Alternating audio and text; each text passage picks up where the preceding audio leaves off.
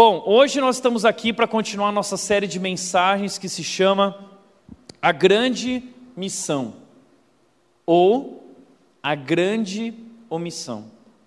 E é a nossa resposta, é a nossa atitude diante desses temas que vão definir se o nome certo para essa série é Grande Missão ou Grande Omissão. Na semana passada começamos essa série que é baseada na vida de Jonas, profeta Jonas, um pequeno livro no Antigo Testamento que traz grandes lições para a nossa vida.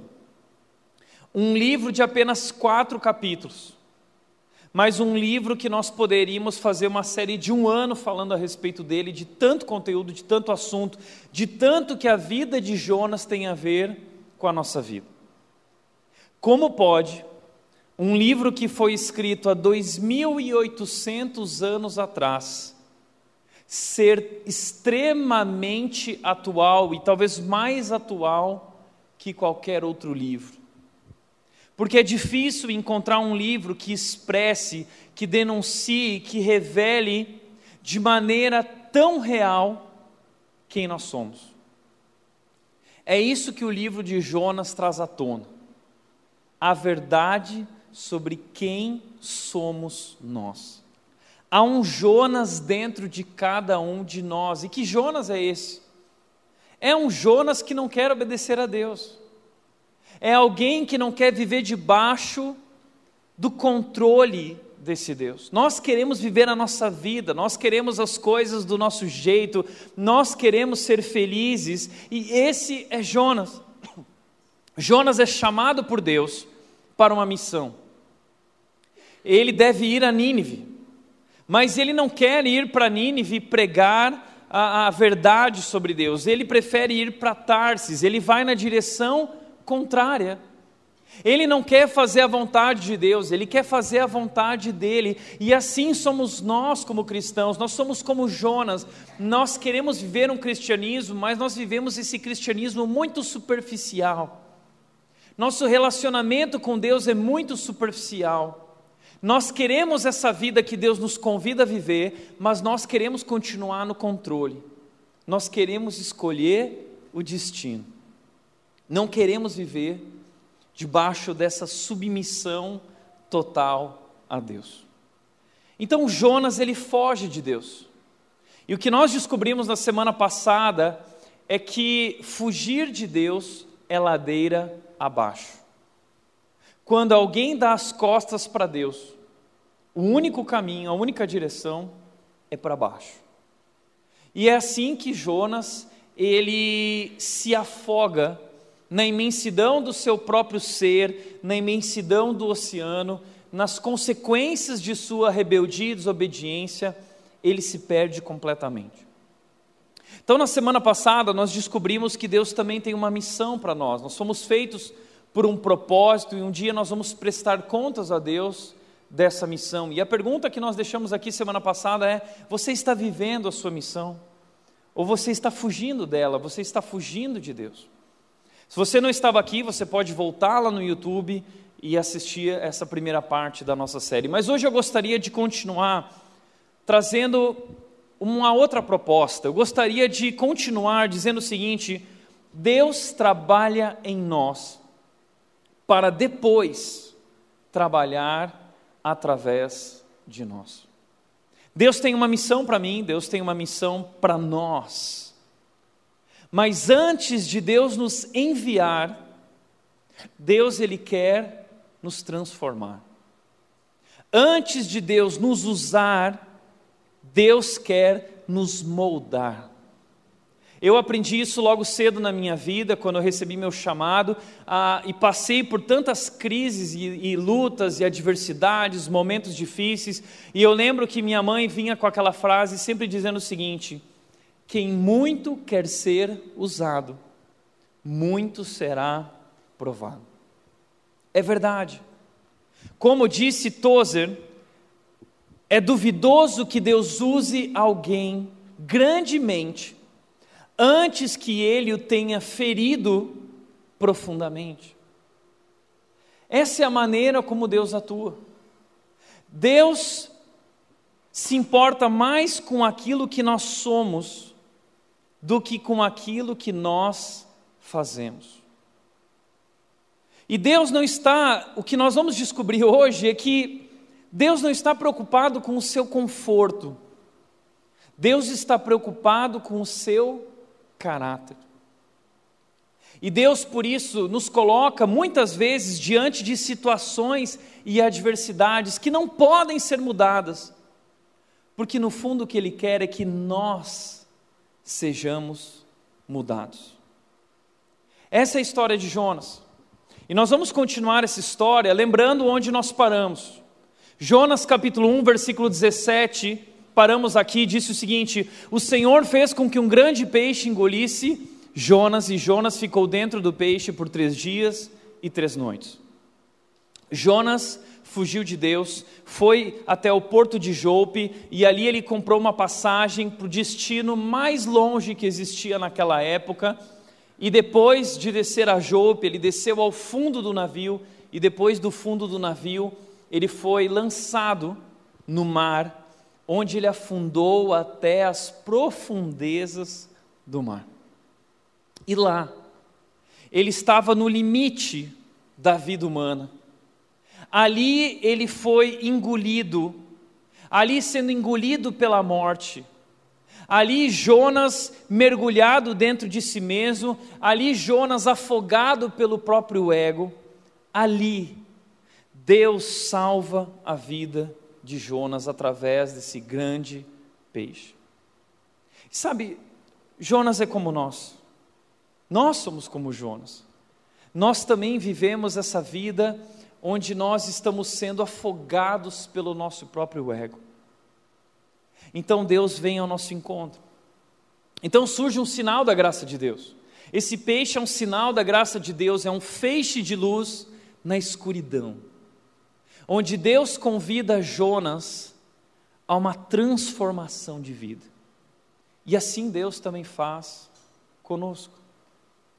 Por isso, eu gostaria de te convidar a entender essa história de Jonas, olhando para essa imagem. Esse é Jonas ah, nas profundezas do mar. E ali surge o peixe.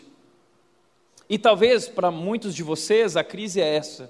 Como pode um homem ficar três dias e três noites dentro de um peixe? Essa história não pode ser real, deve ser apenas mais uma história, como a história do Pinóquio ou Moby Dick, que foram inspiradas na história de Jonas. Mas eu quero te convidar a repensar isso. Porque, por duas razões. Primeira, porque Jesus descreve Jonas no Novo Testamento como um personagem real. No livro de 1 Reis, você vai descobrir quem é o profeta Jonas e de onde ele veio, a história de Jonas. Jonas é um personagem real e Jesus cita isso de maneira mostrando para nós que era uma pessoa real. E segundo lugar, é que se você for no Google, você vai descobrir que isso, essa a situação não foi a única vez na história em que aconteceu, houveram muitas outras. Inclusive, em junho desse ano, a CNN lançou uma reportagem de um homem nos Estados Unidos que foi engolido por uma baleia e depois foi cuspido por essa baleia. Inúmeras histórias como essa verdadeiras já aconteceram. Qual é a lição que nós podemos extrair disso? É a seguinte: quando você for para a praia no final do ano, toma cuidado. Ainda mais se você estiver em pecado, tá? Se você estiver em desobediência, não vai muito fundo, tá bom? Então essa é uma história real. E por que Jonas é engolido por esse peixe? Porque ali Deus vai salvar e transformar a vida de Jonas. E eu quero te convidar a olhar para o peixe de uma maneira como você nunca enxergou. Eu quero chamar o peixe, esse momento na vida de Jonas, de a incubadora de Deus. Sabe o que é uma incubadora?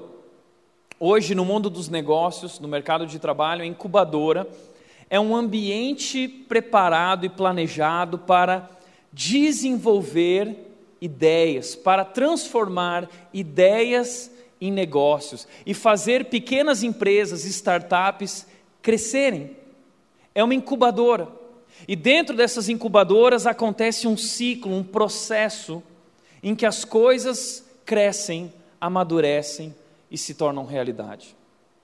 Assim também é na nossa vida espiritual com Deus.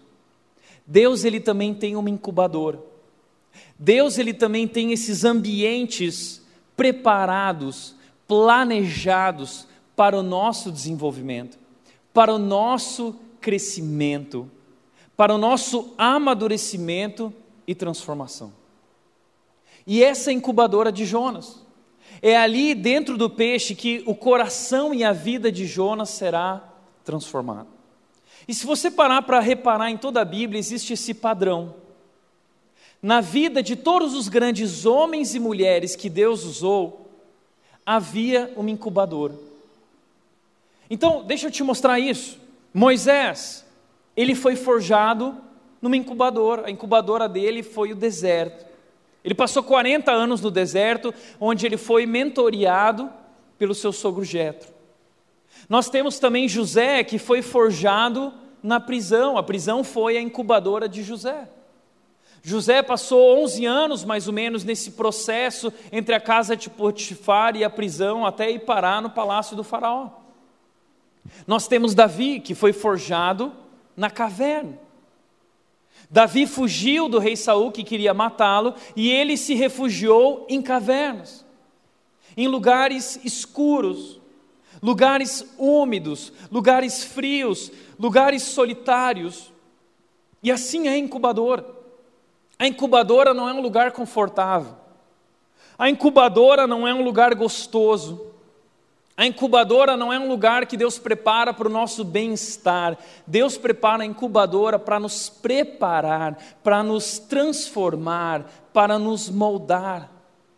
Deus nos coloca nesse ambiente planejado por Ele, porque Deus tem um propósito. Assim é na vida de Jonas, ele foi forjado no peixe. Assim também foi na vida de Daniel, ele foi forjado também na cova dos leões. Assim foi com Paulo, o grande apóstolo Paulo, um dos maiores homens da história usado por Deus.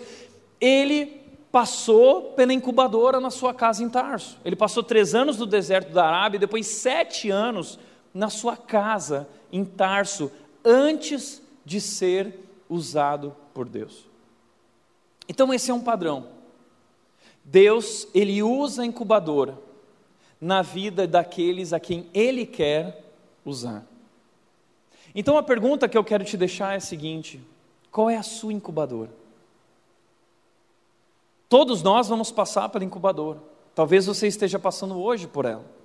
Talvez você já passou, talvez você vai passar. Mas esteja consciente disso. E questione-se a respeito disso. Talvez hoje você está passando por um momento, por circunstâncias que são esse ambiente que Deus preparou para trabalhar na sua vida, trabalhar no seu coração. Talvez esse incubador é o seu trabalho, é a sua carreira, é o seu emprego. E você está reclamando, você não está gostando, porque está sendo difícil, você não é reconhecido, você não é valorizado, você tem passado por inúmeras dificuldades e conflitos nesse ambiente. Talvez a, a sua incubadora é o seu casamento. Porque o casamento é esse ambiente em que nós somos colocados sob pressão.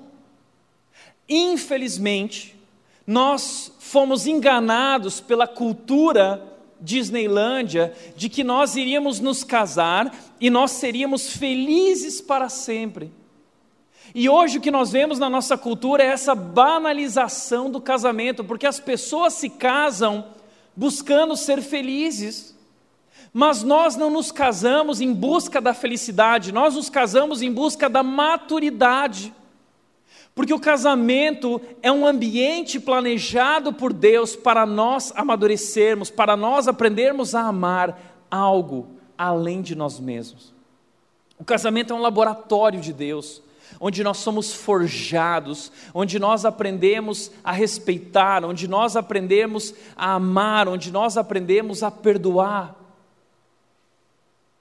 Então, quando você passa por lutas e dificuldades no casamento, você não deve agir como Jonas fugindo. Você não deve buscar atalhos.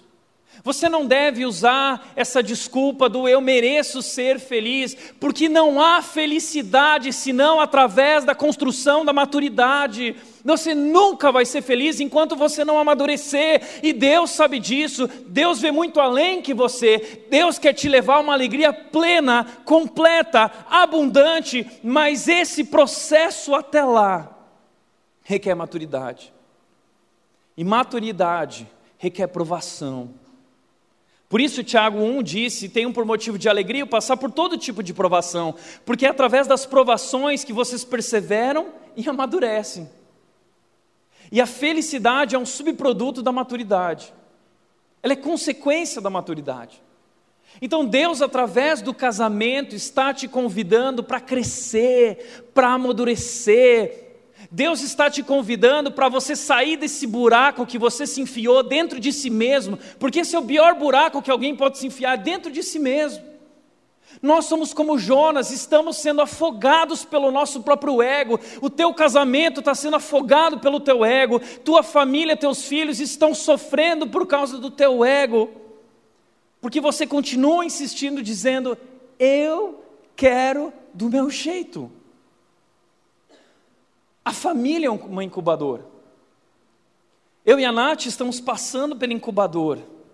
A Melzinha chegou, é uma delícia, mas filhos trazem ah, ah, ah, momentos difíceis. Em um determinado momento, nos meses que passaram, a Nath, ela chegou para mim na cozinha, nós estávamos conversando, e a Nath virou para mim e disse assim: Amor, sabe o que eu estou descobrindo através de tudo isso? O quão pecadora eu sou. Sabe por que Deus criou a família, o casamento e todos esses ambientes, as incubadoras? Para trazer à tona a verdade que está escondida, a verdade de quem somos nós. E até que a gente compreenda isso, nós nunca seremos usados como Deus quer nos usar. Então, essa é a incubadora. E a pergunta que eu te deixo é: qual é a sua incubadora? Não fuja da incubadora. Não seja como aquela criança que eu fui na infância, quando minha mãe estava preparando as batatas na panela de pressão. O meu desejo era ir lá e apertar aquele botão da panela de pressão. Mas se você faz isso, as batatas não ficam prontas. Assim é, Deus ele nos coloca nessa incubadora, nessa panela de pressão, porque é através de tudo isso que nós somos forjados e nós nos tornamos aqueles que Deus quer que nós realmente sejamos. Qual é a sua incubadora? Então, Jonas é colocado nessa incubadora e ali ele vai viver um processo de transformação. Eu quero te convidar a olhar para o capítulo 2 de Jonas hoje, junto comigo, em 10 versículos. Eu quero te mostrar o que é a incubadora, como ela funciona e quais são as etapas que, ah, para a nossa transformação.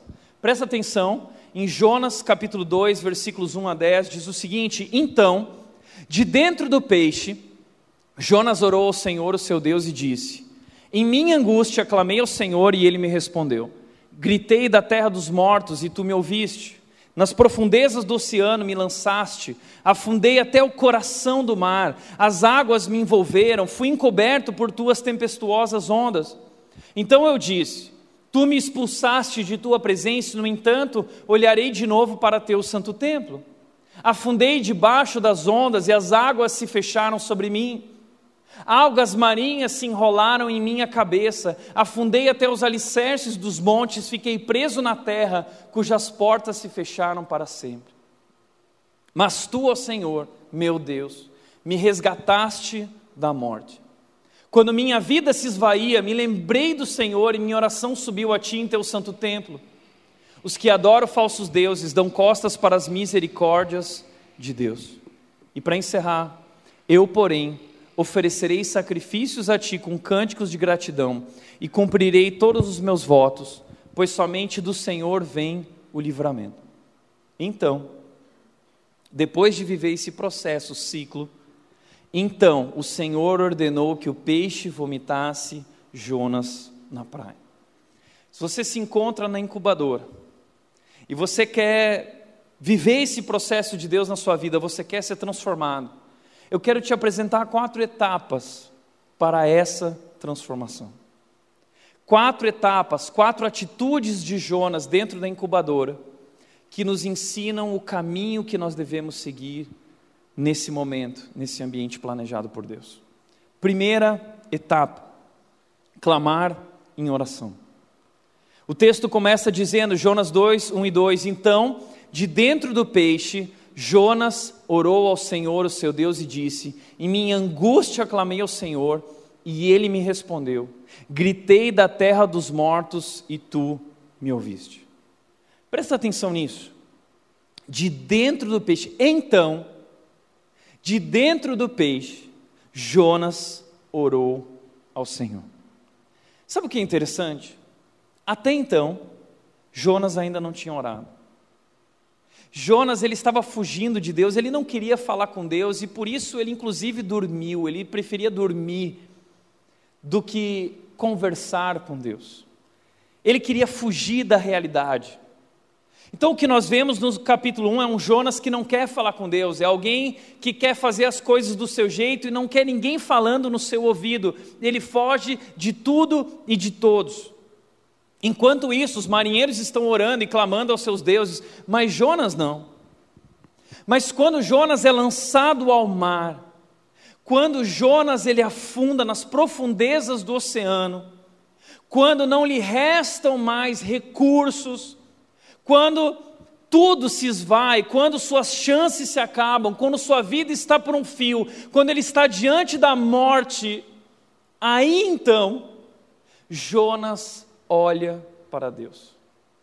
E aí então Jonas levanta um clamor em oração. Não é assim também com a nossa vida? Enquanto está tudo bem, a gente nem se lembra de Deus. A gente só vai lembrar de Deus quando chega a tempestade. A gente só vai lembrar de Deus no meio do turbilhão. Então, muitas vezes, nós não nos aproximamos de Deus por afeição, mas nos aproximamos de Deus diante da aflição. Não nos aproximamos de Deus por amor, mas nos aproximamos de Deus pela dor. Deus muitas vezes permite a dor na nossa vida porque Ele sabe que é a única forma de nos trazer para perto dEle. A dor nos leva para perto de Deus. Então muita gente às vezes me pergunta o seguinte, Tiago, por que Deus permite o sofrimento? Será que Deus não me ama? Será que Deus não se importa com a minha vida? Será que Deus é realmente bom? Será que o plano de Deus é tão perfeito assim? A minha resposta é sim. Mas a questão é que para Deus te trazer para perto dele, muitas vezes ele precisa nos colocar diante da dor e da aflição. Ele permite que a gente afunde nas circunstâncias, ele permite tempestades, ele permite turbilhões para que a gente acorde do nosso sono profundo. Porque nós não vivemos na terra, infelizmente, em uma nós não vivemos de forma consciente. Nós deixamos a vida nos levar, nós vivemos esse sono profundo. E Deus precisa nos colocar diante do fogo de situações difíceis para que a gente acorde, para que a gente finalmente se volte para Ele de uma vez por todas. E aí sim, quando nós estamos na pior, quando nós estamos no fundo do poço, quando já não temos mais esperanças, quando já não temos mais forças, quando já não re, nos restam mais recursos, aí nós oramos. A oração, infelizmente, é a nossa última tentativa. Quando a oração deveria ser a nossa prioridade. A oração deveria ser a primeira coisa que nós fazemos, por quê? Porque a oração é o oxigênio da alma. Nós precisamos viver com Deus, nós precisamos ouvir a voz de Deus, nós precisamos da direção de Deus. E é a oração que nos leva a essa relação de intimidade com Deus. A oração é o oxigênio da nossa alma. Se você hoje se sente afogado pelo nosso mundo, A oração é o oxigênio para a nossa alma, que nos traz vida, que nos enche da presença de Deus. E infelizmente, muitas vezes Deus precisa permitir situações adversas e nos colocar na incubadora para a gente finalmente se voltar para Ele. E se você chegou nesse ponto, então você precisa orar, porque, como disse Josemar Bessa, se a aflição te fez orar, ela já te abençoou. Esse é o propósito. Esse é o fim em si mesmo. A oração não é um meio para um fim. A oração é um fim em si mesmo. A oração ela nos conecta com o Deus criador, a fonte de vida, a fonte de alegria, fonte de propósito, fonte de sentido, e esse é um fim em si mesmo. Então, orar é um fim em si mesmo, é ter essa relação de intimidade com Deus, que é uma relação transformadora. E se a oração te levou a Deus, se a aflição te levou a Deus, então ela já te abençoou. Mas a segunda coisa que eu gostaria de falar sobre oração que oração é essa coisa tão misteriosa para nós, a gente não entende muitas vezes o que é. A oração nada mais é do que essa relação com Deus de intimidade, onde nós falamos com Deus, conhecemos a Deus e ouvimos a Deus. O interessante que Jonas vai nos mostrar é que Deus ouve nossas orações. E Deus também responde às nossas orações. Veja o que Jonas disse. Ele disse o seguinte: é, Ele me respondeu, em minha angústia clamei ao Senhor, e ele me respondeu: Gritei da terra dos mortos, e tu me ouviste. Deus, quando nos joga nas profundezas do mar, Deus, quando nos joga no meio do, do, turbilhão e da tempestade, Ele não nos deixa ali sozinhos. Deus nunca ouve nosso choro de longe. Deus é um Deus também de perto. Deus ele participa conosco desse processo, Deus está ao nosso lado. E Deus ele ouve a nossa angústia, Deus conhece a nossa dor. Eu gosto muito sempre de lembrar do Salmo 56:8, quando Davi descreve essa relação de proximidade com Deus no meio do sofrimento. Davi diz o seguinte, no Salmo 56:8 ele diz: Conheces bem cada uma das minhas angústias. Recolhestes as minhas lágrimas em teu jarro e registrastes cada uma delas em teu livro. Sabe o que isso significa? Em primeiro lugar, Deus está conosco no meio da adversidade. Deus está perto. Segundo lugar, Deus ouve a nossa angústia. Deus conhece a nossa dor e Deus não desperdiça o nosso sofrimento. Deus está usando cada angústia, Deus está usando cada lágrima, Deus está registrando cada momento, porque Deus, através de tudo isso, está transformando a sua vida. Então Deus conhece a tua angústia. Deus sabe o que se passa no interior do teu coração, nas profundezas da tua alma. Deus conhece o teu grito de desespero. Deus sabe e Deus se importa. Aliás, Deus não somente se importa, como ele viveu ele levou sobre si toda a tua dor, todo o teu sofrimento. A Bíblia diz em Isaías 53 que pelas suas feridas nós somos curados. Ele levou sobre si nossas enfermidades, ele levou sobre si nossa dor, ele levou sobre si nosso pecado. Jesus entende a nossa dor porque ele sofreu a dor do abandono, ele sofreu a dor da rejeição, ele sofreu a dor de ser cuspido, ele foi crucificado. Ele entende a nossa dor. Mas ele sabe que nós precisamos passar pela dor para finalmente nos libertar das amarras do nosso ego. Deus ele permite isso para nos libertar, porque esse processo é um processo libertador. Agora, Deus não somente ouve, Deus responde. Deus responde nossas orações. E talvez você diz, Tiago, mas eu não estou ouvindo essa resposta. Interessante que, se você for olhar para a oração de Jonas, você vai descobrir que a oração de Jonas nada mais é do que uma junção de várias orações de Davi.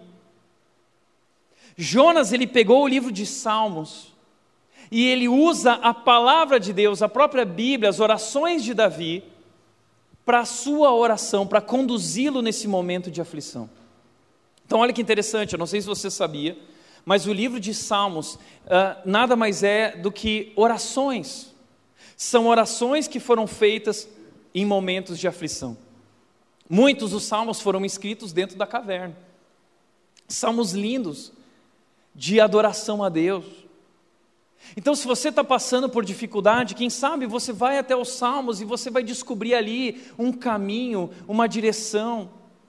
Então, entenda: no momento da aflição, Jonas busca na palavra de Deus direção.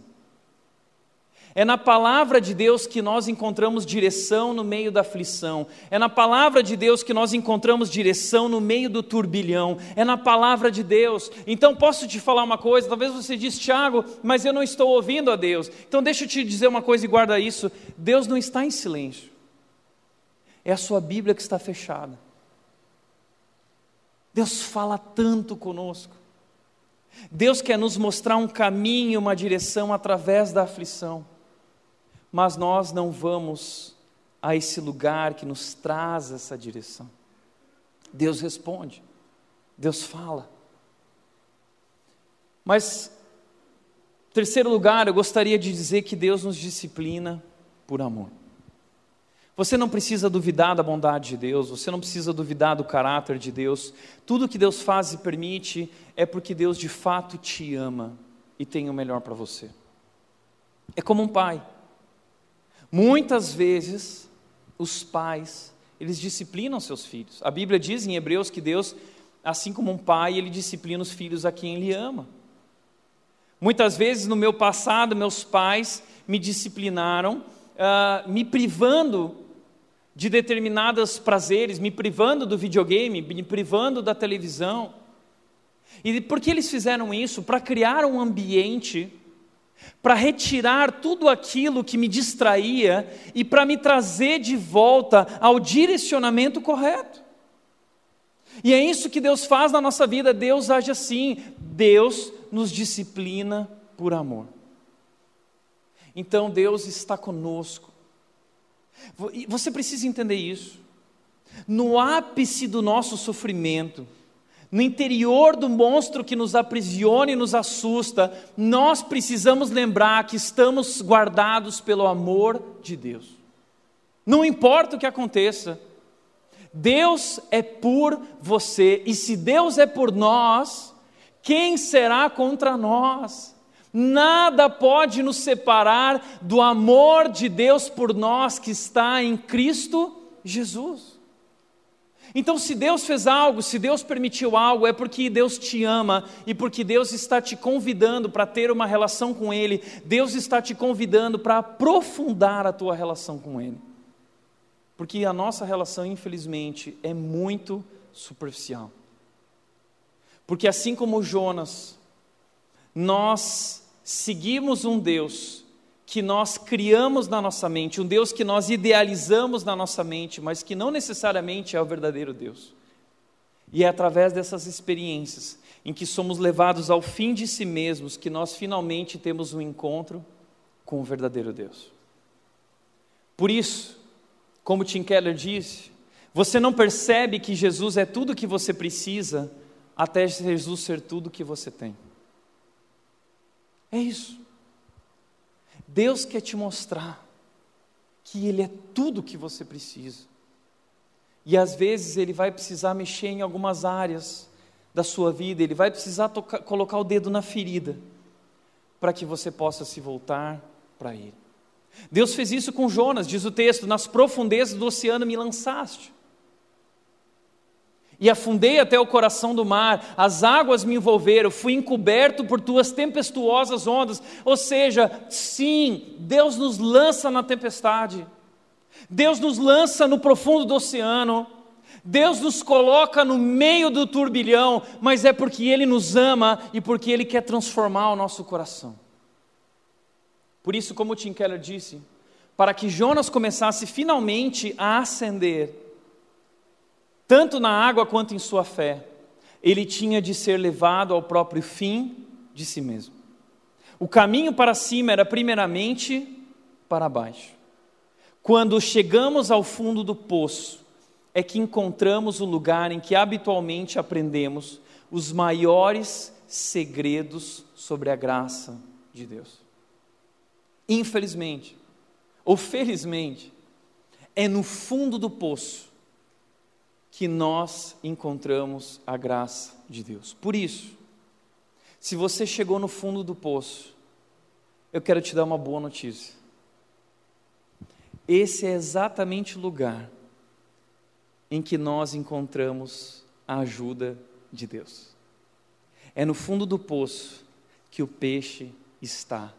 É no fundo, no fim de nós mesmos que nós encontramos a salvação que está em Jesus e a graça de Deus. Essa é a primeira etapa do ciclo da transformação, clamar em oração, buscar a ajuda de Deus. Mas a segunda etapa é reconhecer a sua condição. Nós precisamos reconhecer quem nós somos, nós somos levados às profundezas do abismo para que a gente possa finalmente mergulhar no nosso próprio ser e reconhecer quem somos e quão perdidos estamos, quão pecadores somos, quão falhos somos. Então Deus ele nos revela o nosso pecado para que a gente possa acordar. Deus nos coloca como que diante de um espelho para que a gente possa se assustar com o nosso próprio coração. E deixa eu te falar uma coisa: se você é esse tipo de pessoa que acha essa frase assim, ai, Deus conhece o meu coração, como um pensamento confortador e não um pensamento assustador, é porque você ainda não conhece teu coração. Deus coloca Jonas no fundo do oceano para que ele possa descobrir quão pecador é. E deixa eu descrever algumas verdades sobre o pecado, que Jonas revela sua condição, como ele está. A primeira coisa que Jonas mostra é que ele está distante de Deus. O pecado faz isso, o pecado ele nos afasta de Deus. Jonas 2,4 diz: Então eu disse: Tu me expulsaste de tua presença, e no entanto olharei de novo para teu santo templo. O pecado, ele nos afasta de Deus.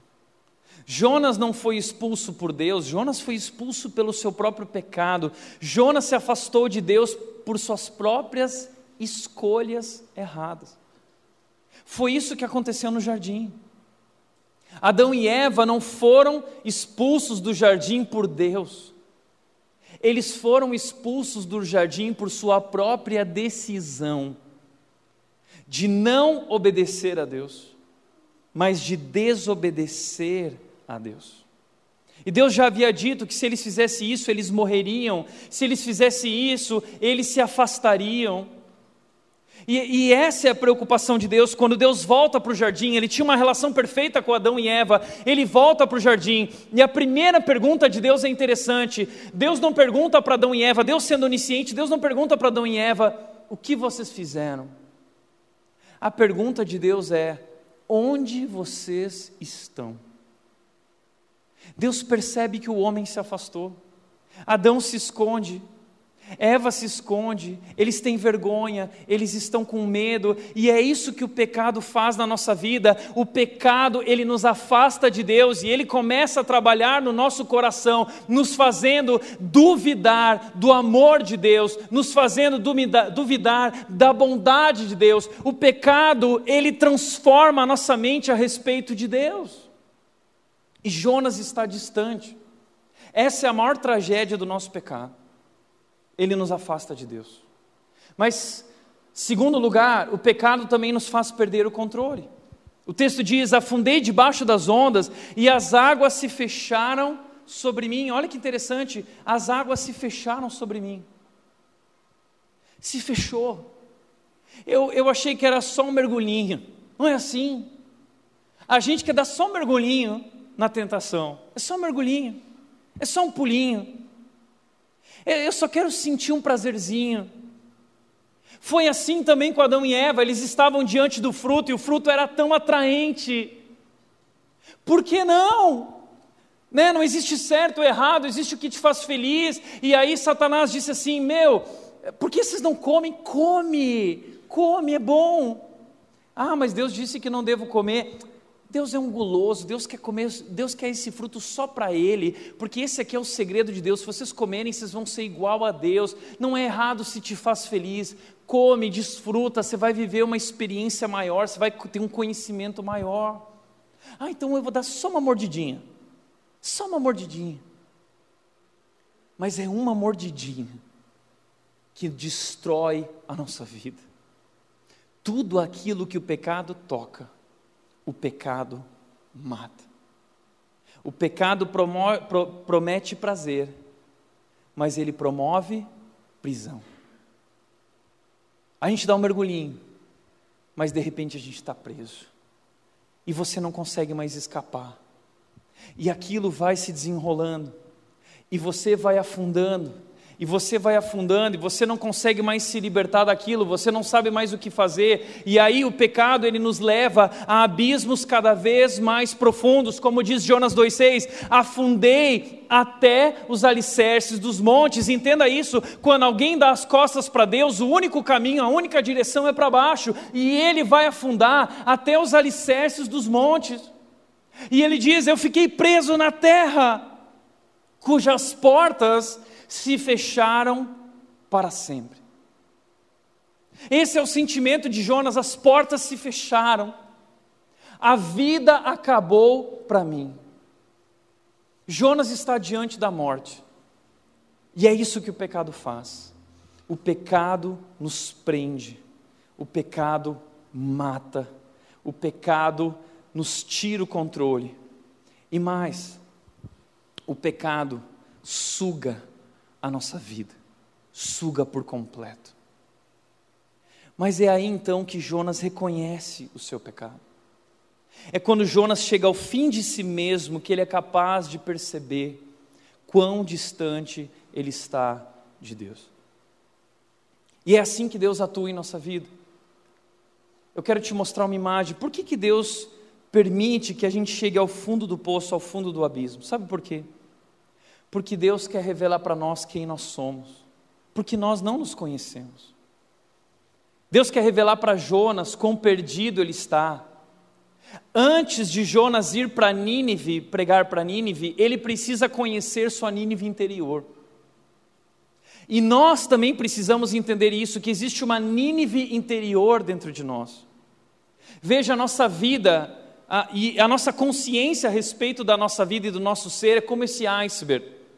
Nós temos ali uma menor parte, que é a parte visível, a parte que nós somos conscientes, mas há uma parte de nós mesmos e da nossa vida que é uma parte invisível, que somente Deus conhece, que somente Deus pode sondar. Jeremias 17,9 diz o seguinte: o coração humano é mais enganoso que qualquer outra coisa. E sua doença é incurável, quem é capaz de compreendê-lo? Quem é capaz de conhecê-lo? E no versículo 10 Jeremias diz: O Senhor sonda o coração, Deus conhece nosso coração. E é por isso que Deus permite situações na nossa vida, para nos fazer encarar finalmente a realidade de quem nós somos. Como disse o Tim Keller, nenhum coração humano aprenderá sobre sua pecaminosidade e impotência só de ouvir dizer que é pecador. Isso terá de lhe ser mostrado. Muitas vezes, por meio de experiências brutais. Então Deus permite uma experiência brutal para Jonas conhecer a sua Nínive interior. E Deus permite experiências brutais na nossa vida, onde nós vamos chegar ao fim de nós mesmos, para nós reconhecermos quão pecadores nós somos. Qual é a sua experiência brutal? Deus pode te levar ao fundo do poço do casamento. Deus pode te levar ao fundo do poço na tua carreira.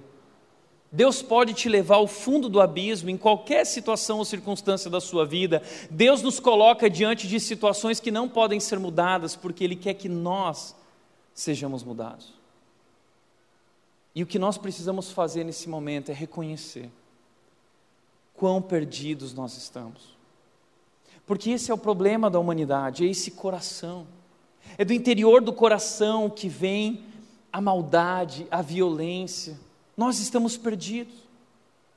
E nós, se queremos encontrar salvação e graça, nós precisamos se arrepender. Enquanto houver arrependimento, haverá redenção, haverá salvação. E Jonas então confessa seu pecado. E se você hoje quer sair dessa, você precisa confessar o seu pecado, você precisa tirar as máscaras. E a pergunta que eu quero te deixar é a seguinte: existe algum pecado em sua vida, algum pecado oculto em sua vida? Porque a gente gosta de brincar de esconde-esconde com os nossos erros e pecados. Às vezes nós temos pecadinhos de estimação. Nós usamos máscaras na nossa vida, nós usamos máscaras na nossa alma, porque não queremos revelar a verdade sobre quem nós somos. Mas tem um problema aí. Davi disse no Salmo 32, versículo 13, ele disse o seguinte: Enquanto calei o meu pecado, Enquanto escondi o meu pecado, o meu corpo definhou e eu gemia o dia inteiro. Sabe o que Davi está descrevendo? Um processo de morte. Jonas está dizendo: enquanto eu calei o meu pecado, enquanto eu não confessei, enquanto eu não abri o jogo, enquanto eu não pedi ajuda, Enquanto eu não reconheci quão perdido eu estava, o meu corpo adoeceu e eu gemia o dia inteiro. Já parou para pensar nisso? Que talvez o teu problema hoje não seja um problema, talvez você não precisa de medicação, talvez você precisa de confissão. E aí muita gente se volta para mim e pergunta o seguinte, porque recentemente eu falei sobre burnout e alguém perguntou, mas Tiago, você não acredita em burnout? Eu acredito. Acredito que existe burnout. Tiago, você acredita em depressão? Acredito, é claro que eu acredito em depressão. E é um assunto muito sério, que não pode ser tratado com uh, superficialidade. Pelo contrário, nós precisamos tratar com as pessoas certas. Tiago, você acha que alguém muitas vezes precisa passar por medicamentos em situações muito específicas? Eu acredito que sim. Mas o que eu quero mostrar através da vida de Davi, que está dizendo isso, através da vida de Jonas, é que nem sempre o nosso problema se resolve com medicação. Às vezes o nosso problema é um problema mais profundo, é um problema de confissão é um problema do coração, é um problema de desobediência. Não estou dizendo para você abandonar ajuda e buscar com médicos, tudo mais, o que eu estou dizendo é que nem sempre o que você precisa é apenas isso. Davi está descrevendo na vida dele um processo de depressão. E a depressão dele foi causada pela desobediência dele, e ele está reconhecendo isso. E muitos dos nossos problemas assim como Davi, são causados por nossas próprias escolhas erradas. Muitos problemas que nós enfrentamos no casamento são decorrentes da nossa própria imaturidade. E o que você precisa não é pular fora ou de um remedinho que vai te ajudar a lidar com isso. O que você precisa é morrer para si mesmo. Por isso, existe algum pecado oculto em sua vida? Deus nos leva às profundezas para nos libertar das amarras do nosso ego, para que finalmente nós possamos depositar nele a nossa identidade, a nossa confiança, a nosso sentido, o nosso propósito, o nosso senso de felicidade. Porque nós abandonamos a Deus. Nós vamos buscar em outras coisas que não em Deus o propósito e o sentido da nossa vida. Então Deus nos leva ao fim de si mesmos, ao fundo do poço porque é ali que nós encontramos esperança. Só a graça de Deus é capaz de nos resgatar. Ele diz: as portas se fecharam, mas quando as portas se fecharam sobre mim, tu, ó Senhor meu Deus, me resgataste da morte. Não importa quão trágica seja a sua história de vida ou o teu passado, não há lugar tão fundo ou tão profundo que a graça de Deus não possa te alcançar, te salvar e te transformar. E é nas maiores profundezas que Deus vai ao encontro de Jonas e o resgata. Esse é o lugar da esperança, o fundo do poço é o lugar de encontro com Deus. A graça de Deus pode nos resgatar. E talvez você fique se questionando, dizendo, Tiago, mas o que é a graça de Deus? Você tem essa dúvida, às vezes, vocês falam de graça, graça, o que é a graça? Eu gosto de resumir a graça em três verdades. Primeira verdade, somos pecadores e estamos condenados. Segunda verdade sobre o que é a graça, somos incapazes de salvar a nós mesmos. Estamos perdidos, presos, mortos. Mas Deus nos salvou por meio de um alto custo. Isso é graça. Quando não havia nada mais que nós pudéssemos fazer, Jesus Cristo veio e fez algo por nós. E hoje nós somos salvos de graça. Somos resgatados das profundezas da morte de graça.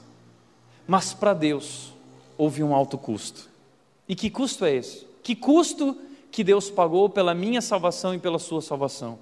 Jesus descreve em Mateus 12, 40, dizendo o seguinte: Pois assim como Jonas passou três dias e três noites no ventre do grande peixe, o filho do homem ficará três dias e três noites no coração da terra. Esse foi o preço pago. Esse é o alto custo. Jesus Cristo desceu às profundezas da terra. O que significa o coração da terra? Jesus Cristo morreu em uma cova profunda para que lá nas profundezas, o que ele foi fazer nas profundezas? Ele foi resgatar você, ele foi resgatar a mim, ele foi ao abismo, ele foi onde Jonas estava, ele vai onde nós estamos, mortos em nossos pecados, e ali ele nos resgata, como diz Colossenses 1,17, ele nos resgatou do império das trevas e nos trouxe para o reino do Filho do seu amor. E como ele fez isso? Por meio de um sacrifício, um alto custo. Ele morreu em nosso lugar. Mas ele não apenas morreu, ele ressuscitou. Por isso a graça diz: não importa onde você se enfiou, a graça de Deus pode te resgatar e te salvar se você reconhecer sua condição e clamar ao Deus Salvador. Terceiro lugar, Terceira etapa no ciclo da incubadora é restaurar a adoração. O texto diz: Quando minha vida se esvaía, me lembrei do Senhor, em minha oração subiu a ti em teu santo templo. Os que adoram falsos deuses dão as costas para as misericórdias de Deus. Quando a minha vida se esvaía, eu me lembrei do Senhor. Não é assim? Quando nós chegamos no fim de nós mesmos, nós lembramos de Deus. E aí Jonas, nesse momento, passa a adorar a Deus novamente. O que significa adoração? Gente, adoração não é uma música que nós cantamos, adoração é uma vida que nós vivemos. E que vida é essa? É uma vida em que nós colocamos Deus à frente, é uma vida em que nós colocamos Deus em primeiro lugar.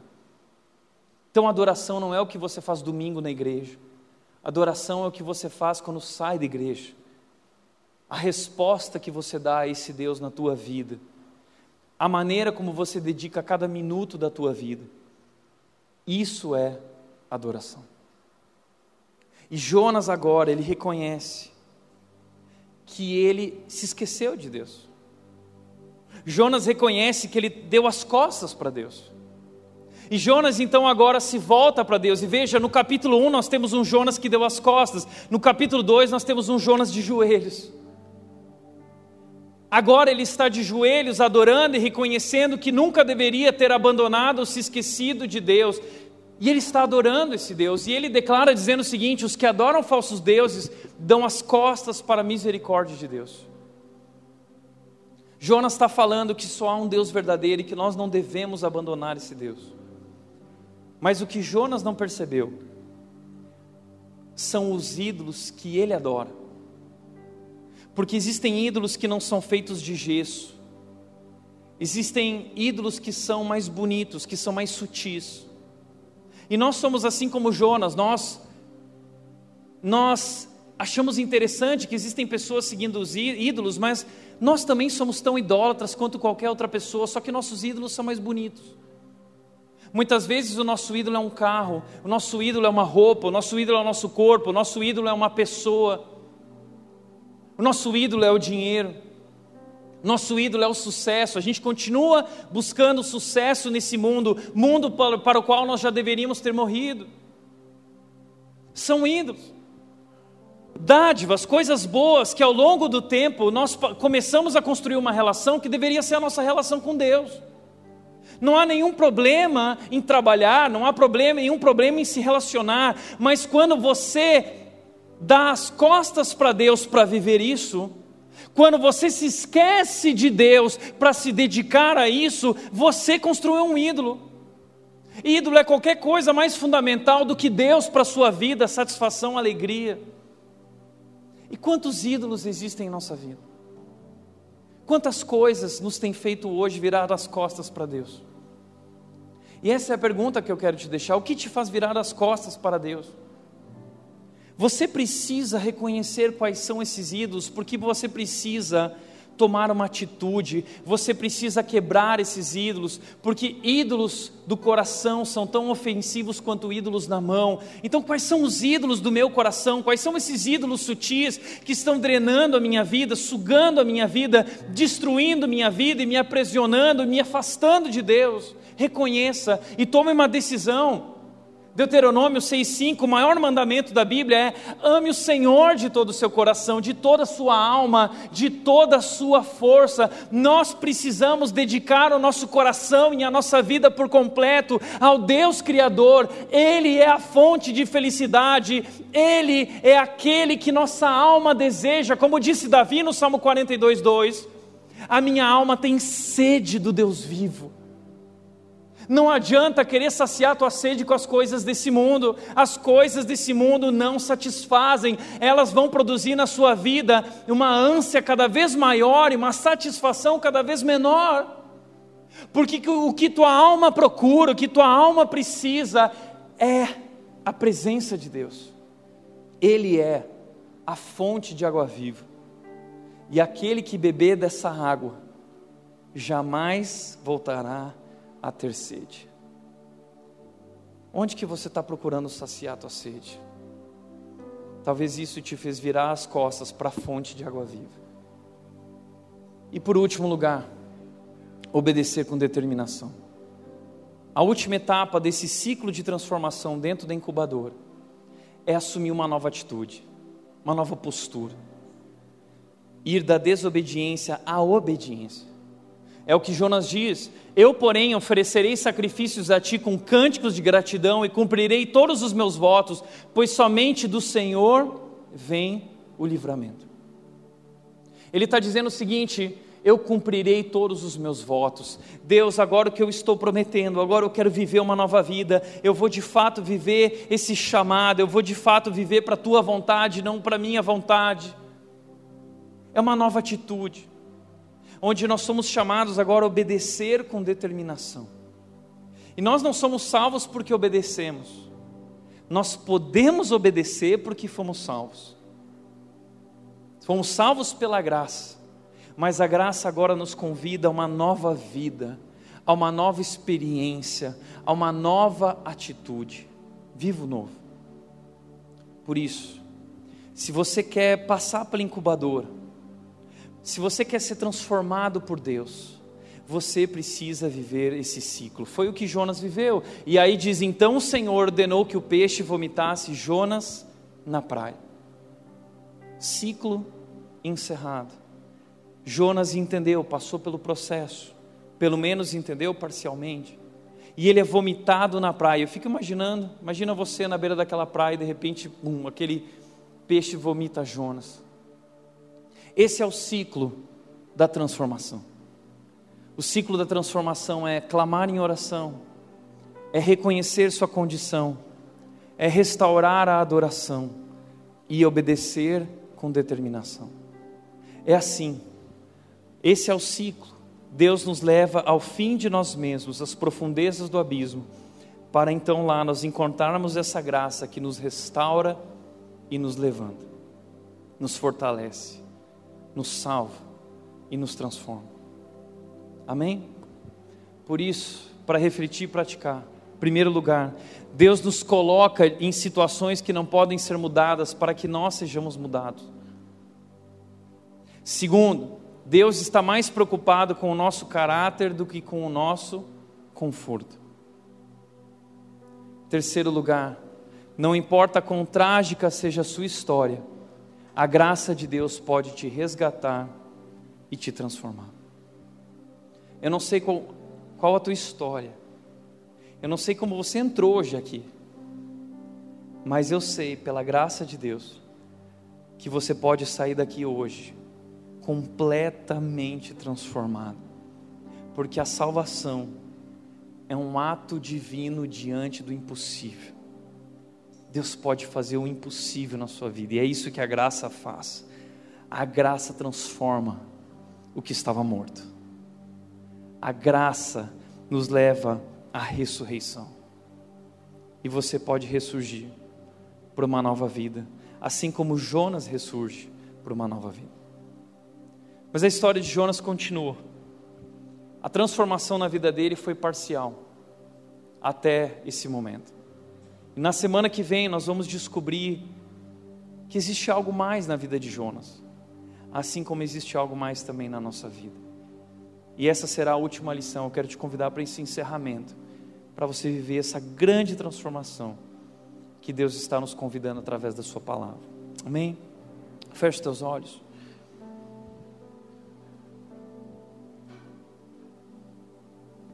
Pai, nós queremos te agradecer pela tua palavra que nos confronta com a verdade.